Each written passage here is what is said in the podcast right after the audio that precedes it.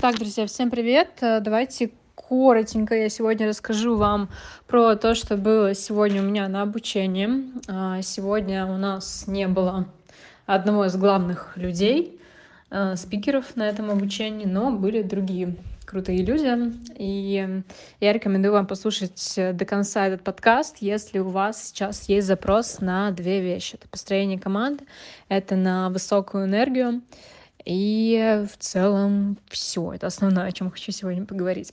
Итак, что касается команды, на самом деле для меня первый самый важный инсайт, который я получила, что я все делаю супер правильно, и что та, то, как я выстраиваю команду, этому уже можно поучиться, потому что, ну, как бы крупные спикеры, очень крупные спикеры говорят про выстраивание команды, а я понимаю, что у нас, собственно, все так и выстроено.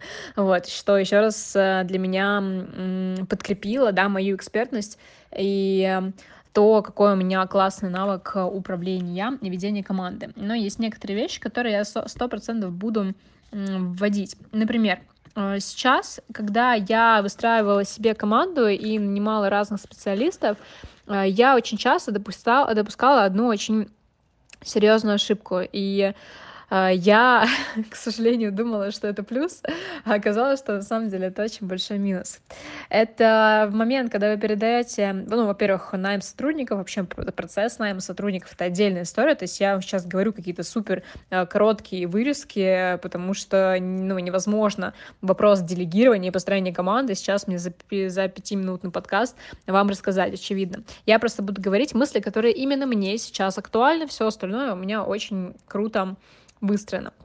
А, вот, соответственно, какая мысль, да, мне понравилась, это то, что в момент, когда вы уже наняли сотрудника, когда вы начинаете ему что-то делегировать, не объяснять ему, как он должен решить вашу задачу. То есть вы даете задачу сделать вот это, и никогда не объяснять, каким образом человек это должен сделать, потому что он на, это, на то и специалист, что он должен сделать это самостоятельно. Вы даете только задачу раз, условия по качеству, как, в каком формате она должна быть э, выполнена, к какому сроку и в каком качестве. Все, как вы не рассказываете, не говорите. И я в очередной раз поняла, что эм, то, как я раньше вела э, команду, было чуть даже более правильно, чем сейчас. Потому что сейчас я такая думаю, ну вот, лучше я подобъясню где-то, э, чем там где-то будет неправильно, да, сделано. Но таким образом, когда я подобъясняю что-то, я перекладываю ответственность на задачу снова на себя. Потому что я снова говорю, как должно быть сделано. А задача делегирования — это как раз-таки перекладывание ответственности на другого человека, который будет гарантировать тебе результат. И пока ответственность на тебе, человек не может взять эту ответственность на себя. А когда ты помогаешь решить вопросы, говоришь, как, это перекладывание ответственности на себя за задачи, которые решает твой сотрудник. И получается, что это бессмысленно. Вот, но это я вам супер кратко хотела донести. Вот, дальше мы разбирали очень интересную вещь. А, матрица, матрица, как же она называется, вы знаете, когда вот это а, срочное и важное, а, срочное и неважное, не срочное и важное, не срочное и не важное. Я забыла, честно говоря, как она называется, эта матрица, но вы можете загуглить, посмотреть, как вам распределять задачи, приоритизировать задачи. Я посчитала, сколько у меня длится рабочий день, и он длится 8 часов. Но при этом э, я понимаю, что задачи, которые я себе выписываю, они на самом-то деле — длятся не 8 часов, а 4 часа. Но это сейчас не значит, что я перерабатываю или делаю неэффективно. Это лишь значит, что я оставляю пространство для э, вещей, которые не запланированы. То есть вы не можете запланировать все, что вы делаете в определенное количество времени, потому что проис... может произойти все, что угодно. Вам нужно будет срочно кому-то что-то ответить и так далее. И вот эти вот 50% времени, которые я закладываю на такие задачи, плюс на творчество в том числе, как раз-таки складывается у меня в эти 8 часов. То есть на самом деле у меня задача всего на 4 часа каждый день. То есть, по сути, я должна работать 4 часа. Но из-за того, что я оставляю свободное пространство для вот этого творчества, а, где-то это в том числе и для, опера... для операционки пока что, там как раз-таки и я где-то перевыполняю KPI, свой же, который я ставлю, и где-то у нас появляются какие-то новые идеи, потому что я успеваю еще и творить, а не только быть предпринимателем. Вот, дальше. А, по поводу энергии теперь, да, VQ. Я надеюсь, что вы прочитали пост, который выше, картинку выше, которую я писала. Понятие VQ коэффициент жизненной энергии. Это на самом деле очень важная история, особенно сейчас для меня, когда я осталась в России, тут темно, холодно и вообще какой-то кошмар, если честно, потому что, ну, для меня э, холод, слякоть, вот эта вся история, это, ну, я отвыкла от этого за два года, пока не, не зимовала в Москве, но, как я и говорила раньше, я остаюсь, потому что у меня съемки на ТВ, у меня будет пластическая операция, у меня куча дел, куча задач, и мне круче намного остаться поработать в Москве, чем чилить на бале и заниматься разгильдяйством, скажем так. Вот, мне легче, не легче, а мне круче остаться поработать и заниматься своей реализацией. Ну, короче, к чему это я?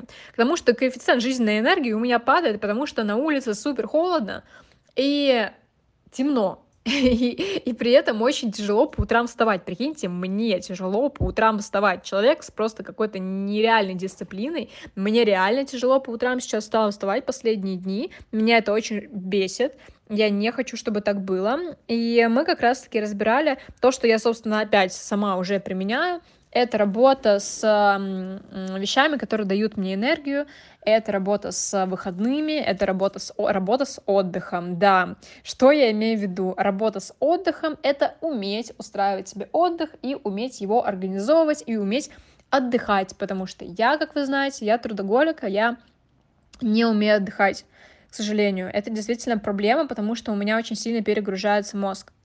И э, из-за того, что у меня перегружается мозг, у меня, например, могут быть какие-то бессонницы и так далее, потому что, ну, очень много информации во мне содержится, и очень много задач у меня параллельно идут. То есть вот сейчас даже воскресенье, да, прикиньте, я сижу, у меня было 5 часов обучения, я пришла домой, выложила два шорца, смонтировала YouTube, а, раздала задачи на неделю, на завтра я поставила лекцию по делегированию для своей команды, я готовлю новый материал по Reels своим ученикам, ну, то есть задач до хрена. И мой мозг, он, и, ну, как бы мне нужно еще успевать там есть, жить. Я еще смотрю всякие подкасты, слушаю в том числе, какую-то информацию еще в себя качаю, я учусь. У меня сегодня был еще, или когда это было? А, вчера, вчера у меня еще был урок по рилсам, который я смотрела. Ну, то есть э, мозг просто перегружается. И, к сожалению, если с этим не работать, то у вас будет постоянное выгорание. А, я очень много, на самом деле, сталкивалась с моментами, когда у меня не было энергии.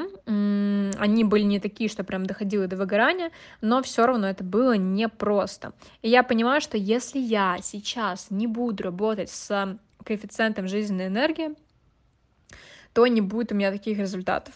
И это очень классно, потому что когда мы делаем э, выбор в пользу состояния, то у нас всегда растет, э, растут результаты, растет благосостояние и растет в целом качество жизни.